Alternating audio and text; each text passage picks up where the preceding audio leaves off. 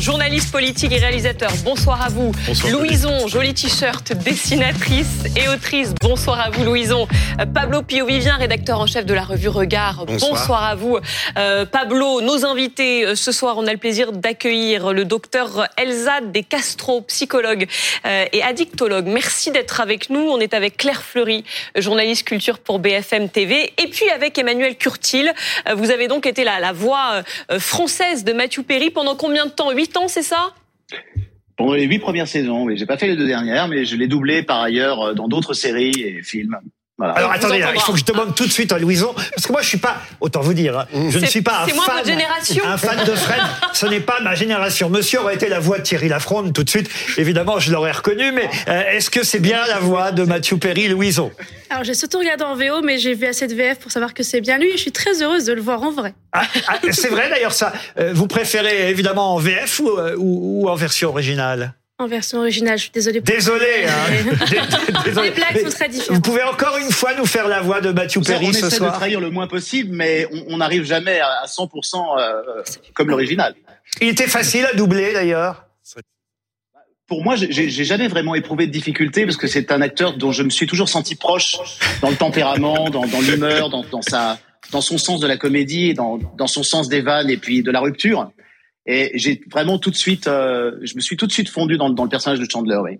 Chandler, euh, Matthew Perry, donc mort, on le disait, à l'âge de 54 ans seulement. Il a été retrouvé euh, inconscient euh, samedi dernier par son assistant dans son jacuzzi à son domicile de Los Angeles. L'acteur, on le sait, luttait depuis des années contre une dépendance aux analgésiques et à l'alcool. Euh, Claire Fleury, que sait-on, euh, alors qu'il est deux jours après, des circonstances de, de sa mort? Eh ben, pour l'instant, ça reste assez mystérieux. hein. Une enquête a été ouverte, elle est en cours. Ce qu'on sait, c'est que les forces de l'ordre n'auraient retrouvé aucune substance illégale à son domicile. Euh, une autopsie euh, du corps de Matthew Perry a eu lieu dimanche. Généralement, les résultats sont publiés assez rapidement aux États-Unis, mais là, ils ont été bloqués car on a décidé de faire des analyses toxicologiques pour vérifier justement si l'acteur avait euh, ou non euh, pris des substances légales ou illégales. Donc, on devrait avoir les résultats d'ici à peu près trois semaines. Euh, un média américain, TMZ, a dit que les policiers avaient retrouvé euh, des médicaments au domicile de l'acteur, à savoir des antidépresseurs et aussi des médicaments prescrits pour les pathologies respiratoires. Alors, on le sait, hein, Mathieu, Mathieu Perry était très fatigué, il avait subi euh, énormément d'opérations puisque justement, il avait un organisme qui était très amoindri. Il avait frôlé la mort d'ailleurs plusieurs fois. Tout à fait, tout à fait, oui, tout à fait. Il a été dans le coma pendant deux semaines euh, suite à une opération euh, du, du côlon. Donc voilà, il avait un organisme très affaibli. Il a dû se battre, comme vous l'avez dit, tout au long de sa vie contre ses addictions. Et d'ailleurs, il en faisait ces dernières années presque une fierté. hein. Il assumait ce combat. Euh, il l'avait très bien dit dans son autobiographie. Euh, vous voulez dire Non, non, allez-y, allez-y, et, et il avait très bien dit dans son autobiographie, il avait fait à peu près 65 cures de désintoxication. Ça lui avait coûté 9 millions de dollars. Je ne sais pas si vous vous rendez compte, c'est une somme énorme. Et il avait décidé, en fait, de faire de ce combat quelque chose de public pour essayer de transmettre, transmettre ses difficultés à, à se battre contre, contre ces 9 démons. millions de dollars, ça fait 9 épisodes de la dernière saison. Je crois qu'il gagnait 1 million Mm. de dollars par émission, euh, sur, ce qui paraît absolument dingue sur euh, la dernière saison. Mais je voulais me tourner, pardon, hein, je voulais me tourner tout de suite vers euh, le docteur Elsa euh, de Castro. Bonjour, euh, Bonjour. bonsoir même, euh, madame. Euh, on, on parlait ce matin, j'ai vu ça dans le journal Le Parisien, de 65 sevrages. Oui. C'est possible ça 65 sevrages et que, et que ça ne marche pas au bout du compte? Oui, euh, bien sûr, c'est possible. Alors, je pense que Matthew Perry, si ce n'est pas le plus grand addict de la planète, c'était quand même dans le top 5 des grands, grands, grands addicts. Donc, euh, évidemment, c'est possible, mais c'est très rare quand même d'en arriver jusque-là. Il y a eu un déclic à un moment euh, qui s'est fait, mais mais qui s'est pas tellement fait euh, grâce euh, finalement à ces épisodes de sevrage. Ces épisodes euh, de cure, ils ont aidé simplement à maintenir un état euh, relativement sain. Claire Fleury voulait ajouter quelque chose. Oui, tout à fait, parce que alors, sans se trouver spécialement d'excuses, il expliquait quand même que pour une célébrité, euh, c'était d'autant plus compliqué de, de combattre ces démons parce que euh, il y a la presse à scandale, on est photographié, le poids est commenté. Et il parlait de cette pression et il comparait un petit peu justement parce qu'il participé à des groupes de parole, il comparait un petit peu son parcours à celui des, des addicts anonymes et il disait vraiment ce, ce poids-là, quand on est connu et quand on est scruté, ça rend le combat encore Euh, Faites bien de dire ça parce que j'avais préparé euh, le dessin. Vous m'offrez un enchaînement incroyable parce que ce matin dans le Parisien, à propos effectivement de cette exclusivité concernant Pierre Palmade, le dessin de Rançon, je trouvais, était très très juste. Il montrait effectivement que quand on était une star et quand on allait au addict ou alcoolique anonyme, ça n'était pas euh, forcément facile. Voilà, je vous laisse euh, regarder le dessin. Nous accueillons Pierre dans ce groupe anonyme de discussion. Bonjour Pierre. Et il y a évidemment un des anonymes qui lui dit on peut faire un selfie. C'est exactement ce que vous venez de nous décrire. Oui, oui, et Mathieu Perry avait voilà essayé, euh, sans se trouver d'excuses, hein, parce qu'il était assez assez honnête vis-à-vis de, de ses combats, de ses manquements. Voilà, il avait dit que pour lui, en tant que personnalité publique, ça a été quelque chose, Et un, un poids. Il avait donc créé cette fondation à Malibu, une fondation de, de- de désintoxication, un centre de désintoxication, de désintoxication, je vais y arriver. Bah, on vous y reverra, on vous y reverra aussi. Que j'y fasse un tour. Euh, non, docteur, on, on disait 65 rechutes, il y a ce centre de désintoxication, donc ce qui montre euh, qu'il avait pourtant la volonté euh, d'y arriver, mais il n'y arrivait pas. Qu'est-ce qui fait que on, on- on rechute comme ça constamment, malgré, malgré la volonté? Oui, mais parce que c'est pas une histoire de volonté en fait. L'erreur justement, c'est de croire que finalement on s'en sort grâce à la volonté. Pas du tout. On s'en sort grâce à un déclic.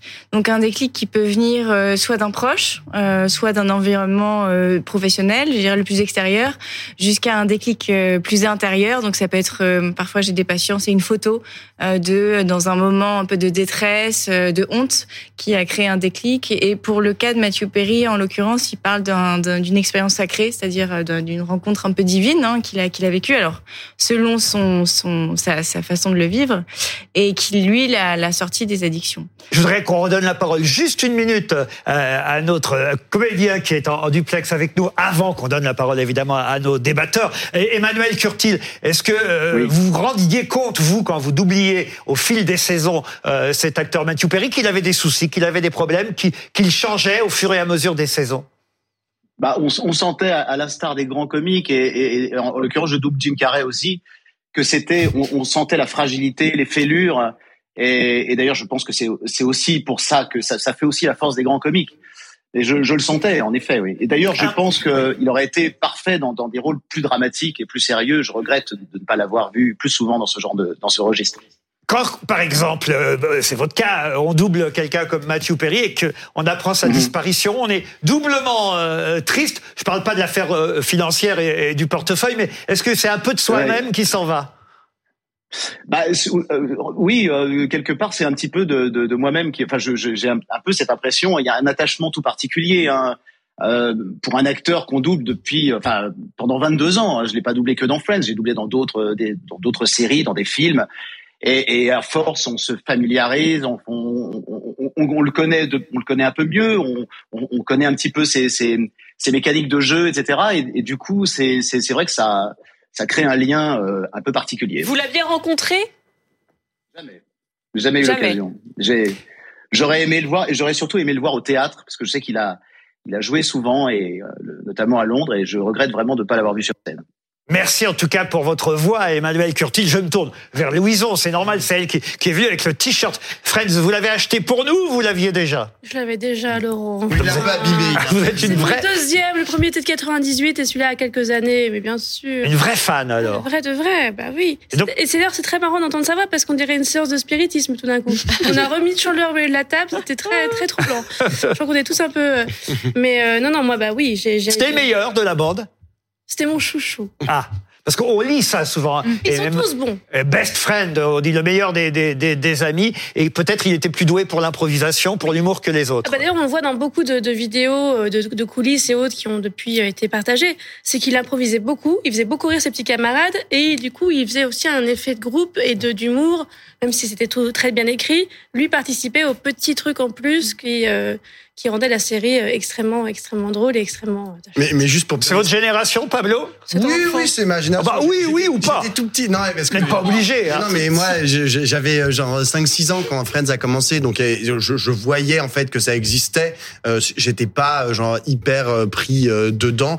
Euh, mais juste pour euh, compléter ce que disait Louison, c'était une série qui était enregistrée avec du public. Et donc, du coup, euh, c'est vrai que les acteurs, lorsqu'ils jouaient, en fait, ils réagissaient aussi à l'enthousiasme, au rire, aux applaudissements euh, du public. Et donc, c'est pour ça que parfois, bah, ils partent dans des grosses déconnades ou qui sont pas forcément écrits dans le script. Alors, moi, euh, d'accord, j'apprends quelque chose que je pensais que les, les- les rires étaient ajoutés. euh, Non, non, Ils sont au aussi achetés en post-prod, mais il y en a aussi en gonflés. vrai. Alors dans la version française, je crois qu'il y Oui, avait des rires français. Il y avait des rires en boîte, Mais- ce qu'on- ce qu'on appelle des rires en boîte, ce qui est ailleurs assez terrible parce que j'ai lu il y a pas si longtemps Ouais, que ça. Je, vous jure que c'est vrai euh, que euh, les rires en boîte, ce qu'on appelle une banque de rires, existe depuis euh, le début euh, du XXe siècle. Pardon, hein, mais on est au XXIe maintenant et que la plupart des gens que vous entendez rire dans les séries sont morts aujourd'hui.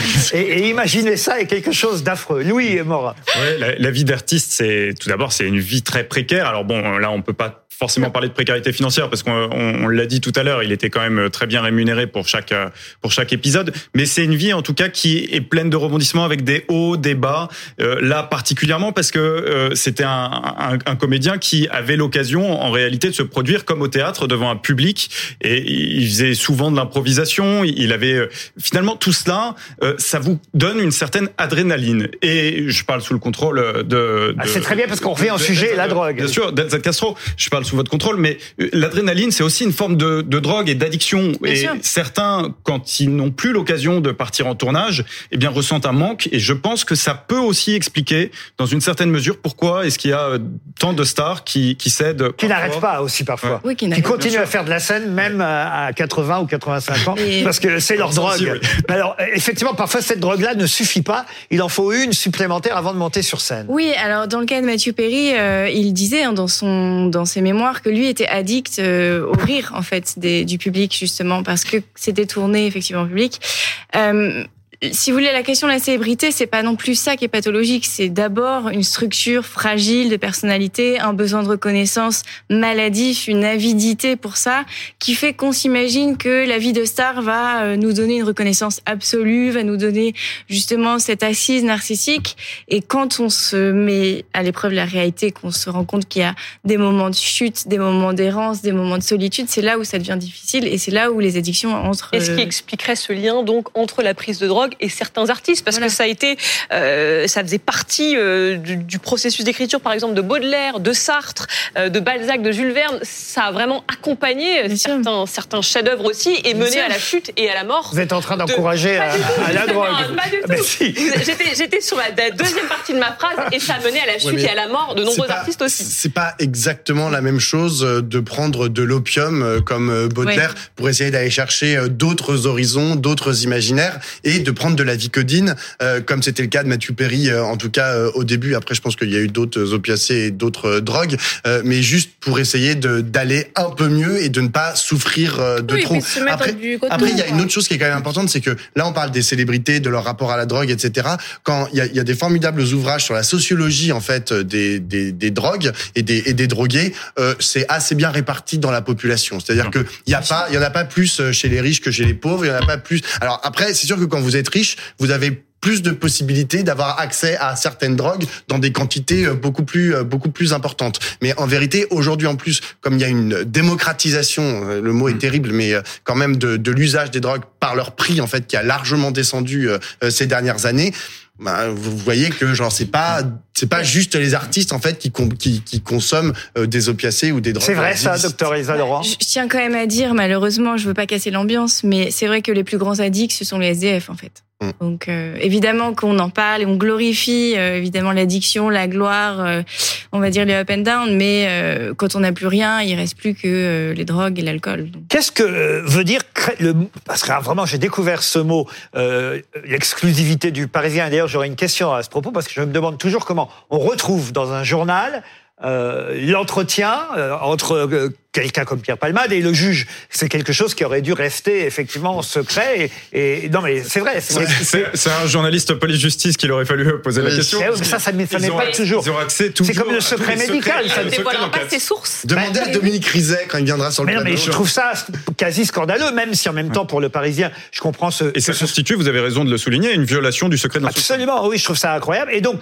dans les propos tenus par Pierre Palmade devant le juge, d'abord, il y a beaucoup de regrets. On sent quand même que Pierre Palmade A évolué par rapport à, à, à ce qui s'était euh, passé. Il est aussi, au fond, même si évidemment on n'oublie pas les victimes de l'accident, il est aussi aujourd'hui euh, une victime à sa façon. Et il parle de craving. Le mot craving, je ne savais pas ce que ça voulait dire.